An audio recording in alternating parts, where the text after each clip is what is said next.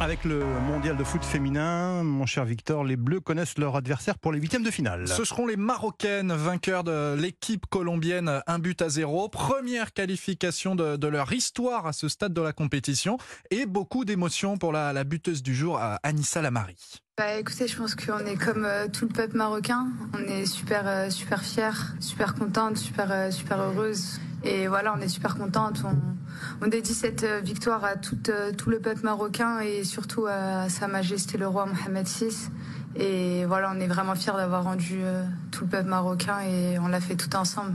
Alors, on est aussi heureux pour les Marocaines, mais on souhaite à nos Bleus le même sort que leurs camarades masculins au mondial. La France avait gagné 2-0 en demi-finale. Beaucoup moins de sourires euh, du côté de Sochaux. Ils seront euh, bien relégués en national à cause euh, de leurs problèmes financiers. Hier soir, le, le, recours devant le tribunal administratif de Paris par le club a été rejeté. Romain Peugeot, le potentiel repreneur, a annoncé qu'il jetait l'éponge. Son projet de rachat du club s'arrête là.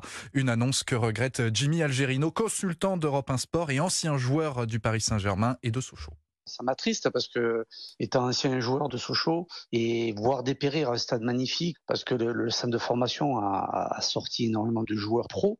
Paille, euh, moi je me rappelle très très bien de Stéphane Paille qui était un attaquant extraordinaire et qui a porté les couleurs de l'équipe de France, des supporters aussi euh, fabuleux qui aiment le club, qui aiment Sochaux, qui aiment le jaune et, le bleu. Et là de les voir comme ça tomber parce que des gens qui ont vendu le club et ceux qui ont acheté sont pas capables de gérer, de trouver une solution et c'est vraiment triste. Voilà la, la de Jimmy Algerino. Le rugby, euh, il y aura du sang frais pour euh, le 15 de France contre l'Écosse avec euh, le match test hein, qui a lieu demain. Et on connaît déjà la composition de l'équipe de France. Trois, trois, joueurs fêteront leur première cape lors de ce déplacement.